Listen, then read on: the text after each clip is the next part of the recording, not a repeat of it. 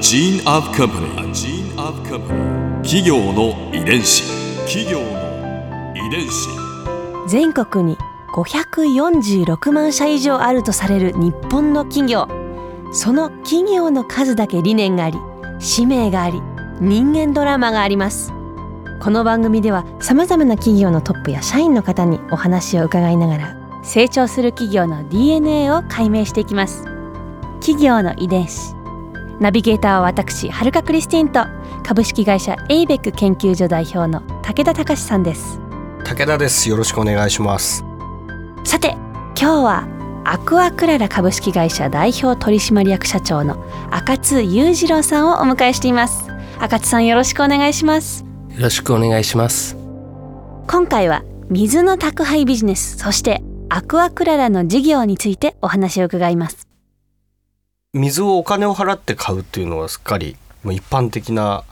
感じになってきましたけどね。アクアクララさんがやられているのは水の宅配ビジネス。これどういったビジネスなんでしょうか？あの今じゃ当たり前になってきましたけどウォーターサーバーという冷水温水が出る機械をですね、うんうん。あお客様先にレンタルさせていただいてえボトルを運ばさせていただくようなビジネスモデルになってますね。あの昔はやっぱりねペットボトルとか当たり前に飲むようになりましたけど、まあ、中ではやっぱ震災とかそういう兼ね合いも兼ねてですね備蓄水ですとかやはりそういう、まあ、あの飲用水としてやはり自分で安全で安心で美味しいもの飲みたいっていう方が、うん。まあ、スーパーなんかでもタダでねお水を配られてる方もはい。たくさんいらっしゃると思うんですけど、1リッター1キロですから重いですね、重いっていうことも考えてですねやはり運ばしていただくっていうところに正気といいますか、うん。そういったところを利点としてえー利用していただいているお客さんが増えてきてるんじゃないかなと思ってます。最近すごくよく見るようになったなって感じが一気に増えたなっていう感じがするんですけど。そうですね。あの今その規模ってどのくらいなんですか？私たちで今47万件のお客さんにですねすごい。マありがたいですね本当ね。ーケット規模でいうと。どマーケット規模はですねちょっと推計とかそういうことになるんですけど今1,000億ぐらいの規模になったんじゃないかな成長しているマーケットなんですか？とおかげさまであの日本では数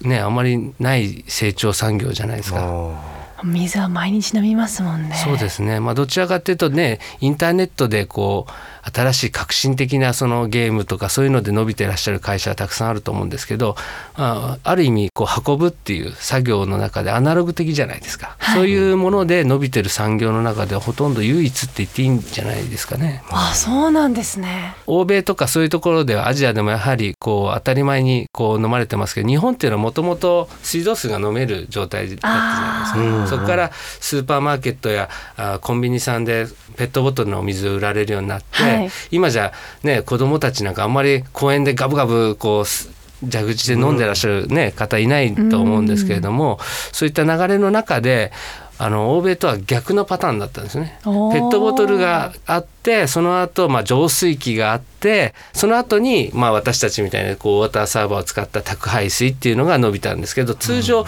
諸外国は生活用水と飲用水を分けてるのでもともとそういうウォーターサーバーがあってっていう生活が当たり前だったんですけどちょっと入り方が違うので日本だけだと思いますそういう特有な。進化の仕方をしたのは。そうですねこれ今お客さんはどういう方が多いんですか？あの業務用よく言われてるのがオフィスなんかで使われてる業はい。務用と個人宅で使われてらっしゃるやっぱり個人宅用っていうのをまあ機械は一緒なんですけれども基本的に、あそうんです、ね、人宅の方がまあ大体シェアで言いますと85%ぐらいのおおーす客さんはごい。使われてまして。日本のコンシューマー消費者の方々もこう水に対する意識が高まってきたということなんですかね。そうですね、あの残念なあれでしたけど東日本大震災とかああいうのを受けてもですねやはり日本ではやはり地震があったりとかやっぱ天災っていうのはやっぱそういうなある中でやはりやはりす飲み水を確保するっていうのは普通に当たり前になってて私たちがご推薦させていただいたのは使いながらも備蓄する。まあ私たちのお水12リッターが基本入ってるんですけど、まあ、12リッターあればまあ、あのご家族何日間分になるじゃないですか。そうですね。そういうことも含めてあのもったいないじゃないですけど、まあ、せっかく用意されても結局、まあ、賞味期限切れとかいろいろそういうので廃棄することがあるんであればご利用しながらやっぱりこう備蓄とかなんかそういうお役立ちの部分があればいいなとは思ってます。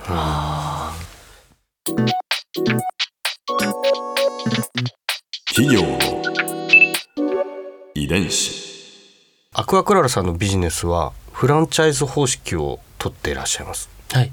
全国各地の地場の企業とれ提携されてその地域のフランチャイズの企業がお客様にお水を宅配するというそういうモデル。そうですそうです。まああのいろんな考え方があるんですけど私たちは基本的に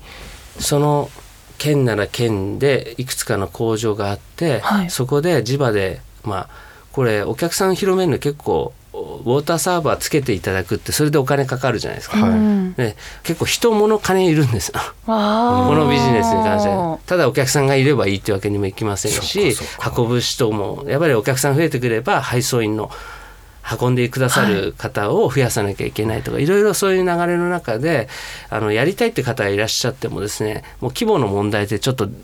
お願い無理なんですっていうお願いも多少残念ですさせていただくようなことも含めてですねやはりできるだけ地場でご商売されていらっしゃってやっぱ信頼のある方に、まあ、できるだけ進やっていただきたいって思いがあってスタートしたもんですから。でよく他社さんでも富士山で一箇所ではい。作られてるんです、方が大きな工場を作って大きなトラックで地方まで運んで、はい。っていうパターンもあれば私たちはどちらかっていうと地域地域にそういう小さな工場を作らせていただいてそこから個配をしていくっていうビジネスモデルなんですね。だからパートナーの中に方は今大体95社さんぐらいいらっしゃるんですけどその中に66社さんほど今工場を持っていただいててそこをね工場からつく自自社で作っていただいてそれを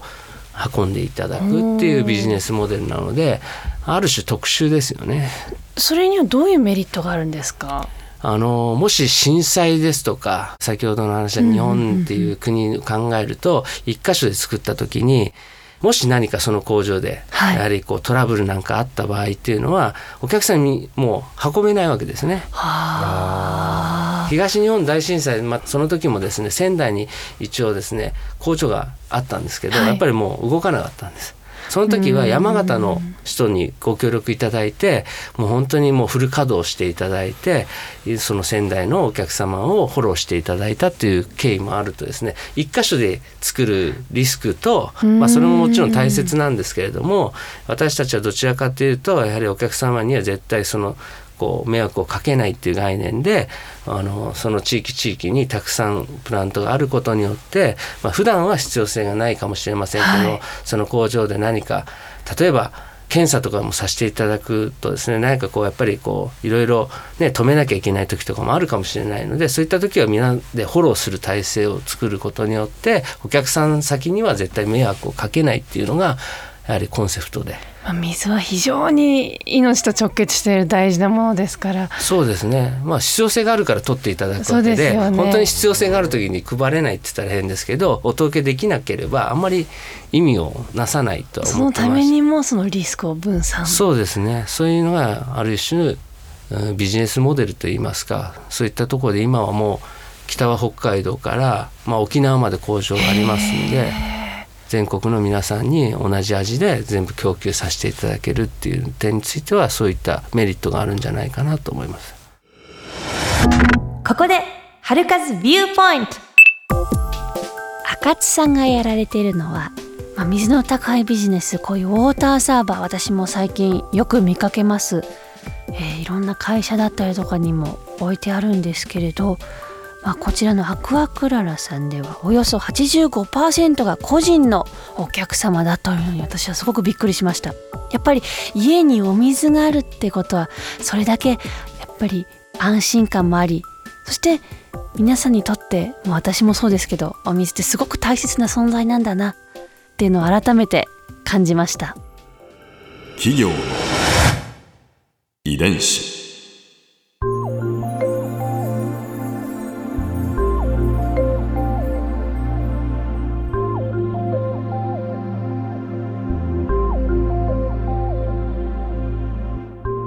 この番組はポッドキャストでも聞くことができます。